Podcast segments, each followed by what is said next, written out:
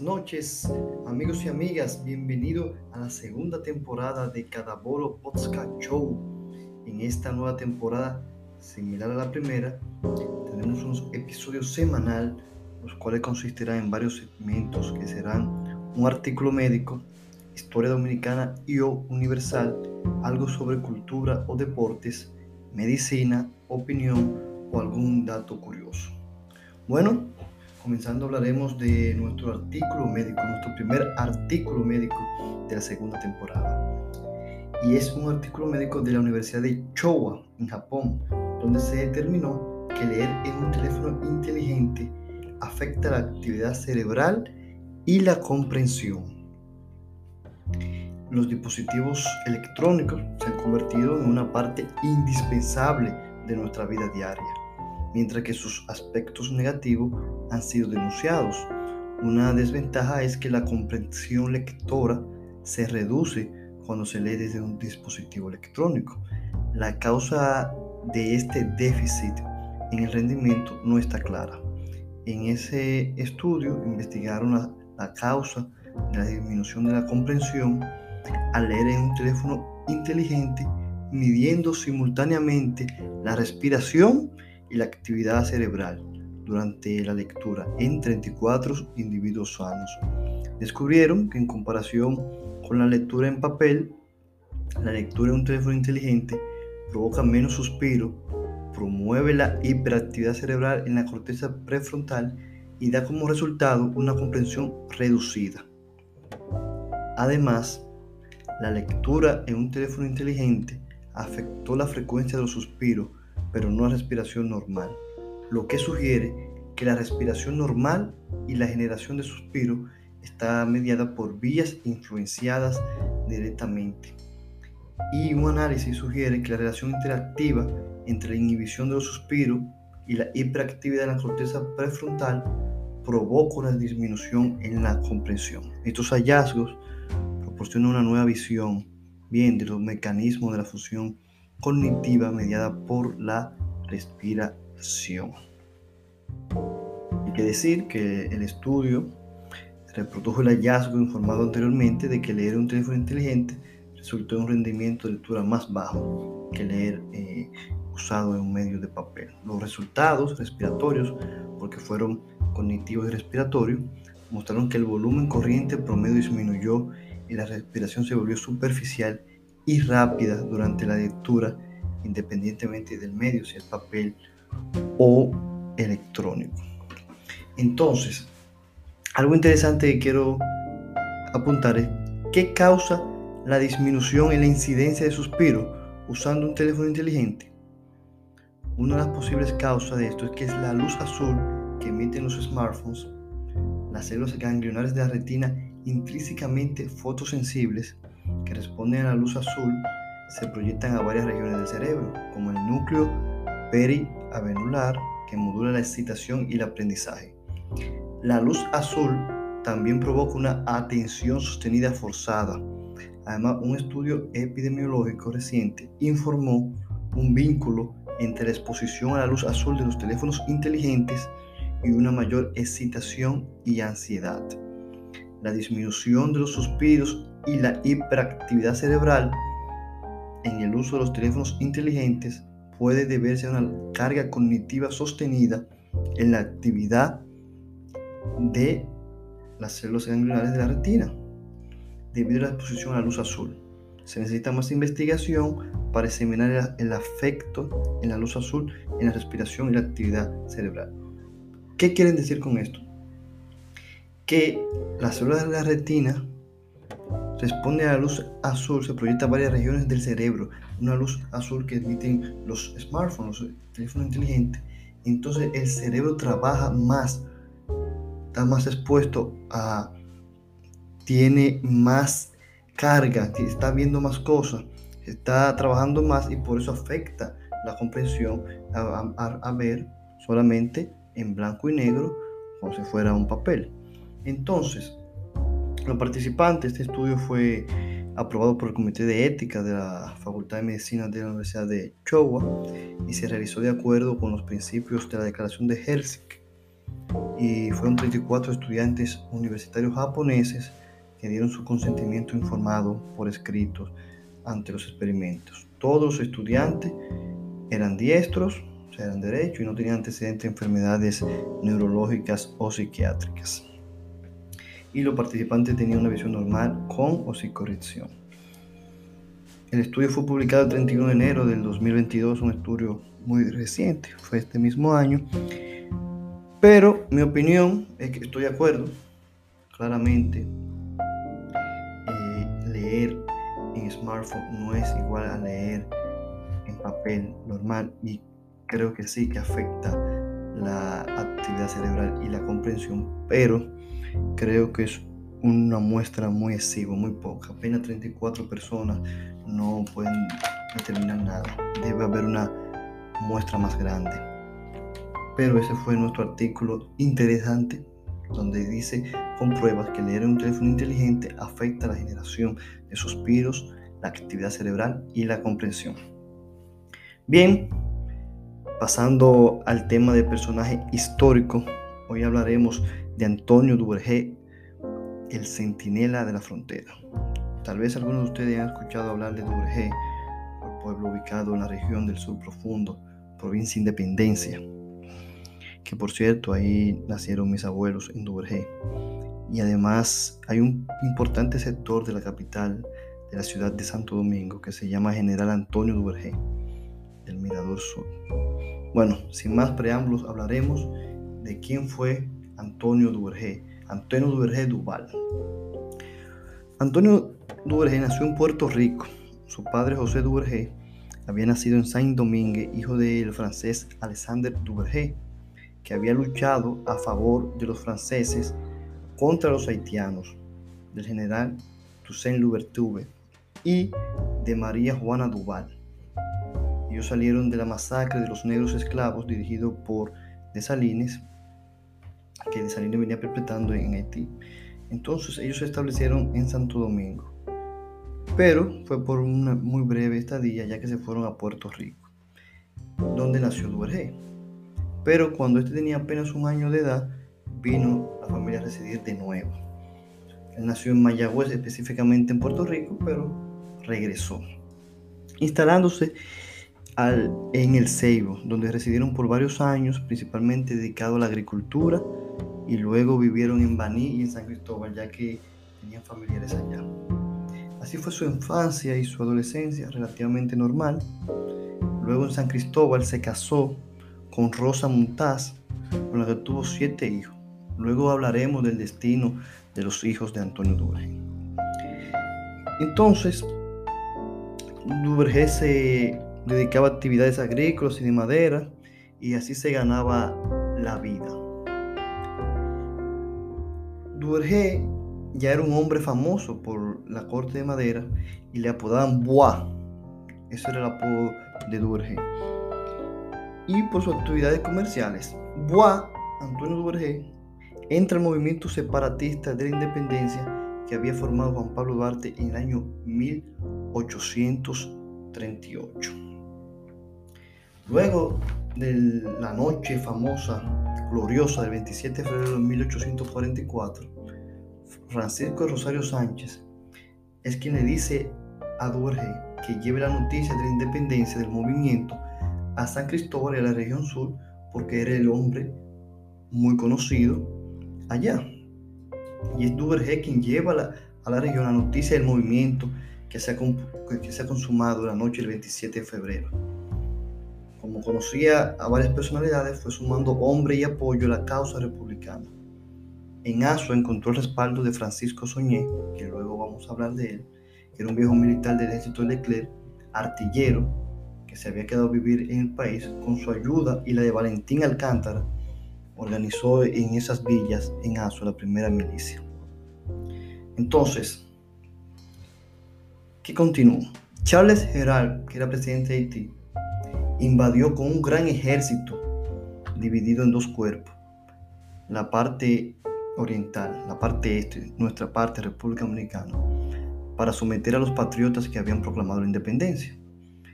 El segundo de su cuerpo, bajo el mismo general él mismo, marchó por la parte sur y arrolló toda la resistencia que le hicieron. En la cabeza de la María, en la jicotea, así como el fuerte rodeo, paso del Jura, todo eso él, fue llevándose todo. En San Juan no hubo resistencia. Entonces ya el 18 de marzo estaba en las afueras de Asua, donde se encontraba la vanguardia del ejército, que se había formado para la jefatura de Pedro Santana. Esa vanguardia estaba comandada por Antonio Duvergé, que tenía como subalternos a Vicente Noble, Manuel Mora y Matías Vargas, quienes se habían enfrentado al ejército invasor haitiano. Pues bien, los combates comenzaron las primeras horas de la mañana del 19 de marzo. Los haitianos fueron sorprendidos por dos cañones instalados por Francisco Soñé, que le había dicho que fue Antonio Duvergé que lo, que lo llevó a, la lucha y unos pequeños cerros a la entrada del sur, Francisco Soñé. Sus disparos causaron severas bajas a los atacantes. Pero a la caída de la tarde, la lucha era cerrada, era encarnecida, pero los haitianos eran superiores en hombres, tenían más personas y en armamentos. Entonces Duvergé como jefe de la vanguardia ordenó un ataque en masa, adivinen con qué, con el machete. Por segunda vez en la historia militar del pueblo dominicano, se utilizó este instrumento de trabajo como arma de combate. Ya se había usado en la batalla Hincado en 1808 en Azua. Pero primera vez defendiendo lo que se llama República Dominicana, lo utilizó Antonio Duvergé. Y en Azua la decisión de los dominicanos y el valor y energía de sus jefes en ese asalto inesperado desconcertó totalmente a la tropa haitiana y al filo de machete se retiraron en desorden del campo de batalla dejando cientos de muertos y heridos, siendo superiores. Luego, 11 días después, ya el 30 de marzo, hubo la batalla de Santiago, pero fue en Asua donde primero se utilizó el machete como un arma de guerra contra el ejército haitiano. Esa acción decidió la batalla y el mérito corresponde a Duvergé y a sus oficiales subalternos. Incluso Antonio Duvergé es el padre de la estrategia militar de la República Dominicana y seguiremos viendo por qué, porque no solamente por el machete. Entonces se reconoció de inmediato el rango de coronel y su figura popular, hombre alto, sereno, ojos verdes, con 37 años de edad, pasó a ser símbolo del soldado criollo de toda la región. Entonces ahí comenzó la carrera militar de Duvergé, que se distinguió entre todas las iniciadas entonces por el celo y la honestidad con la que ejerció. Fue un hombre que luego de menos de un mes, eso fue el 19 de marzo, ya el 13 de abril, se enfrentó de nuevo a las tropas haitianas que habían sido apretilladas por mar y valentonadas por la retirada de Santana en Sabana en Baní. Se dice que estaba era haciendo otra cosa, pero Santana en Baní, donde esperaba el resultado de las gestiones de protectorado que hacía Bobadilla, que no quería la independencia. Y en la Sierra del Memiso también Antonio Duvergé hizo morder a los haitianos el polvo la derrota, mientras los hombres que mando el mando de él le tendieron una astuta emboscada. Y allí quedó consagrado el héroe en como un jefe de tropas de combate de excepciones excelente. Y estamos diciendo que en menos de 30 días se había convertido en la figura más sobresaliente y querida del Ejército Nacional. El prestigio y la autoridad de Duvergé despertaron obviamente los celos de Pedro Santana, y estos fueron mayores cuando fue escogido para sucederle como jefe de los ejércitos del sur. Ya no era coronel, lo ascendieron general de división, y era el líder de toda el sur, y era el líder de más alta jerarquía. Después hubo importantes batallas y encuentros entre 1844 y 1845 Bajo su jefatura se habían distinguido bravos soldados, oriundos de esos lugares, entre los que se encontraba Vicente Noble, Elías Piña, Valentín Alcántara y Pedro Florentino. Entonces, en estas funciones se encontraba cuando se inició la campaña en 1849, cinco años después de la independencia, cuando hubo nuevas invasiones haitianas, esta vez bajo el mando del presidente Soulouque, quien después se proclamó emperador gobernaba la República el general Manuel Jiménez, un, gallero empedernido, incluso cuando vino la invasión estaba en la gallera. Era un hombre indolente, que no tenía capacidades, pero no para dirigir una nación. Era un hombre enfermo con los gallos Entonces no había en la nación una jefatura, una jefatura política capaz. Y la independencia corría sin peligro la soberanía del país. Duvergé, hombre de acción, de vanguardia, no pudo imponer su autoridad y realmente no estaba acatando la autoridad de Antonio Duvergé. Esa situación de flaqueza entró al mando supremo de nuevo Pedro Santana. Y ahí se derrotó los invasores de nuevo a, Faust, a Faustino Derrotados los invasores, se, ya el presidente era Pedro Santana. Pero Duvergé y otros oficiales fueron sometidos a un juicio militar, el cual se salió a tablitas. Duvergé, en una ocasión, Pedro Santana le dijo, usted más valiente que yo, pero yo soy más militar que usted. Y una vez también una guerra quiso ser Pedro Santana una guerra civil, quiso interponer su criterio y quería el apoyo de Duvergé. Y Duvergé dijo, yo solamente desenvaino mi machete contra los haitianos. Pues bien, Duvergé participó en una conspiración que tenía como objetivo derrocar al gobierno represivo de Pedro Santana. El movimiento fue descubierto por la traición y sus integrantes apresados y perseguidos. Pero Duvergé se salvó a tablita, logró escapar, pero luego fue traicionado. Y ahí fue muerto, condenado a muerte y ejecutado el 11 de abril del año 1855 en la villa del Seibo. Ahora bien, su hijo Alcides murió junto a él cuando fueron fusilados. Antonio Duvergé pidió que mataran primero a su hijo para que su hijo no viera a su padre caer. Pero otro de sus hijos, oiga la maldad de Pedro Santana, José Daniel Duvergé, también fue condenado a muerte, siendo menor de edad. Pero cuando él cumpliera la mayoría de edad, que fuese asesinado. Gracias a Dios no se cumplió. Y también dos de sus hijos, Nicanor y Tomás, fueron confinados en Samaná. Esta fue la historia de un gran hombre, Antonio Duvergé, héroe de la batalla del 19 de marzo, héroe de la batalla del Memiso, héroe de la batalla de Cachimán, del número, de Estrelleta y las carreras. Queda siempre en la memoria un ejemplo de patriotismo, valor, honesto y sacrificio. Lor eterno, nuestro héroe de la independencia, Antonio Duvergé, el centinela de la frontera. Bien, entrando a los deportes, le hablaré de un deporte que admiro mucho, porque los deportistas que lo practican realmente son atletas. Y es el triatlón. Es un deporte individual y de resistencia que reúne tres disciplinas deportivas. Natación, ciclismo y carrera a pie. Sí, sí, así como ustedes lo oyen. Tres deportes en es uno de los deportes más duros que existe en el panorama competitivo actual.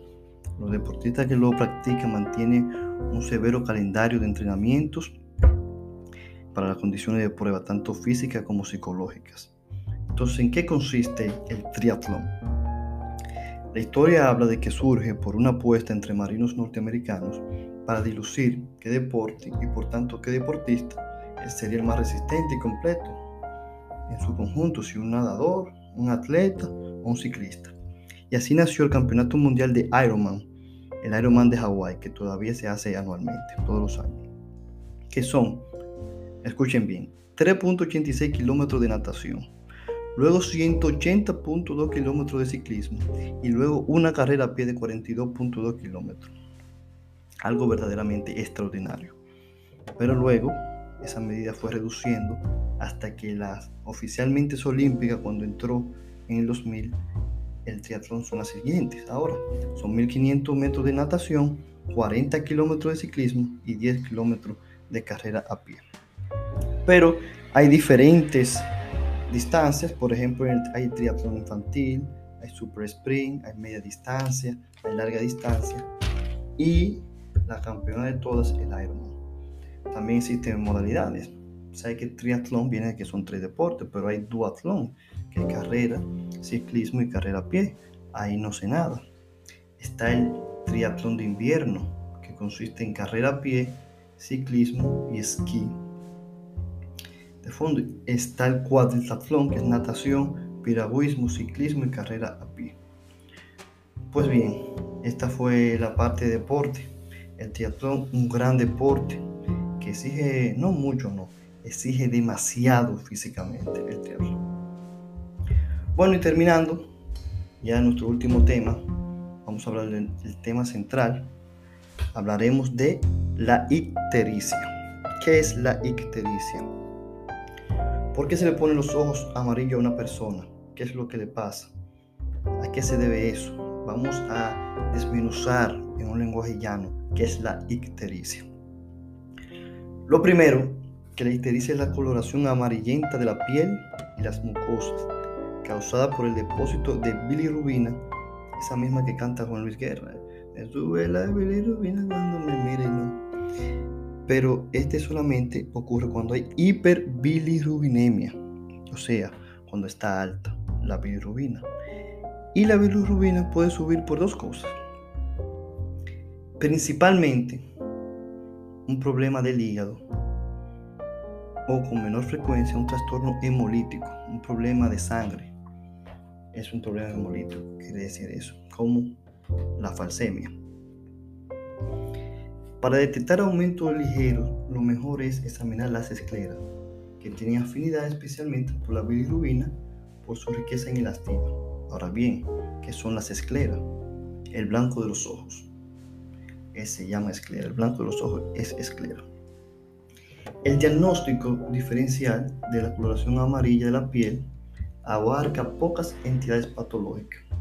Es decir, en medicina, el diagnóstico diferencial es el proceso por el cual hacemos la distinción entre la enfermedad del paciente y otras similares con las cuales se puede confundir.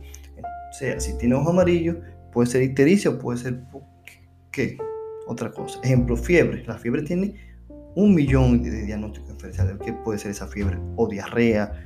Tiene muchísimo. Ahora, la ictericia es poco. Es ictericia, pero puede ser la piel se puede teñir de amarillo en la carotenodermia o con el consumo de fármacos, ejemplo llamado quinacrina o la exposición excesiva a fenoles. Ahora bien, ¿qué es la carotenodermia? Es el color amarillo que se produce, es el, el color amarillo que producen los carotenos en la piel de las personas que consumen cantidades excesivas de verduras y frutas que contengan carotenos. ¿Qué fruta o verdura tienen caroteno? Las zanahorias, la calabaza, los melocotones, las naranjas. Pero podemos diferenciar de la ictericia en que la ictericia, el color amarillo, se reparte por el cuerpo entero. Está amarillo el cuerpo entero, el paciente entero. Mientras que en la carotenodermia es más las palmas, la frente, los pliegues nasolabiales y además cuando hay un aumento de bilirrubina, cuando hay ictericia, da el color oscuro a la orina. Entonces, partiendo de que es por el aumento, la ictericia por el aumento de la bilirrubina, que es la bilirrubina y su metabolismo. No queremos abundarle de detalles técnicos, pero la bilirrubina es un pigmento que se produce por la degradación del grupo hemo, o sea, hierro. grupo hemos es hierro se forma principalmente por la hemoglobina en los eritrocitos envejecientes. El glóbulo rojo, el eritrocito, el hematí, tiene 120 días y se va degradando la sangre que vamos formando en la médula ósea. Cuando están los eritrocitos viejos, ahí expande la bilirrubina. Partiendo de esto, debemos saber que hay dos tipos de bilirrubina, la indirecta y la directa. La indirecta es la que va unida a la albúmina, la no conjugada. Esta aún no llegado al hígado. Y la directa es la hepática, la que sí llegó al hígado. Ok. Entonces llega un paciente con tinte ictérico, tiene color ojos amarillo, que hay que hacer, lo primero que hay que saber es que si es conjugada o no conjugada, como anteriormente hemos dicho. si es antes o después del hígado, si es directo o indirecto. Bien, luego que hacemos eso, hay que ver si hay pruebas hepáticas anormales. Y ahí dilucidemos qué tipo de enfermedad es la ictericia. Entonces vamos a realizar dos ejemplos. Una con una indirecta y una con una directa. ¿Qué podría ser cada uno? Bien, vamos a hacer un ejemplo. Usted tiene los ojos amarillos y tiene la, bilirrubina indirecta alta. Mayormente cuando es indirecta es un trastorno hemolítico, sucede la sangre. En nuestro medio, en nuestro país, la República Dominicana, es la falsemia. Es el mayor, pero puede ocurrir por paludismo, puede ser por malaria, puede ocurrir por medicamentos, fármacos como la rifampicina, que es un antibiótico que se usa para la tuberculosis. Pero esto ya es poco común. Eso sí es indirecta. Ahora, si es directa, si es conjugada, como anteriormente habíamos hablado, es un problema hepático, o sea, un problema del hígado. Y hay que hacer lo que en medicina se llama una anamnesis, junto a la exploración física. La anamnesis no es más que la historia clínica, pero hay que hacerlo, hay que hacer unas cuantas pruebas de laboratorio, como la bilirrubina, obviamente la bilirrubina total, las enzimas hepáticas, la aminotransferasas, la fosfato alcalina, etc. Entonces, ¿cuáles son las principales enfermedades hepáticas que producen ictericia? La hepatitis viral, o sea, ya sea A, B, C, D o E, la intoxicación a fármacos, estos pueden ser previsibles o no. Le daré un ejemplo, bueno, pues el mayor ejemplo es, el acetaminofén de un fármaco hepatotóxico. Cuando usted se toma sobredosis, una dosis tóxica de acetaminofén con, con intenciones suicidas o no, se tomó mucho de más, va a aumentar por la dosis y se va a poner los amarillos porque está intoxicado de ese fármaco. Entonces es previsible que dé porque usted tomó más de lo que debería tomarse. Ahora bien, hay otras que son no previsibles que se llaman efectos idiosincráticos, que no dependen de la dosis y se observan en la minoría de pacientes, pero que puede prever. Me explico, usted se toma una medicina X y le dio ese daño hepático, pero solamente era, fue una. Eso es impredecible, porque no fue por la dosis, sino por esa reacción, que ocurre muy pocas veces, pero puede ocurrir. Bien, también por los, las neoplasias. Los T pueden provocar daño hepático y producir ictericia. Las neoplasias me refiero a los cánceres, un cáncer del hígado, un cáncer de páncreas puede producir ictericia, un cáncer de vesícula biliar y también todas las enfermedades de la vesícula biliar pueden provocar ictericia como una piedra, una colicolitiasis, una inflamación, una colicistitis, etcétera, etcétera. Bien amigos, esto es todo. Gracias por darme su maravilloso y hermoso tiempo. Me despido en este primer episodio de la segunda temporada de Cada Bulo Podcast Show. Me despido con una frase de Epicuro, un filósofo griego. El que no considera lo que tiene como la riqueza más grande es desdichado aunque sea dueño del mundo. Muchas gracias, Dios lo bendiga.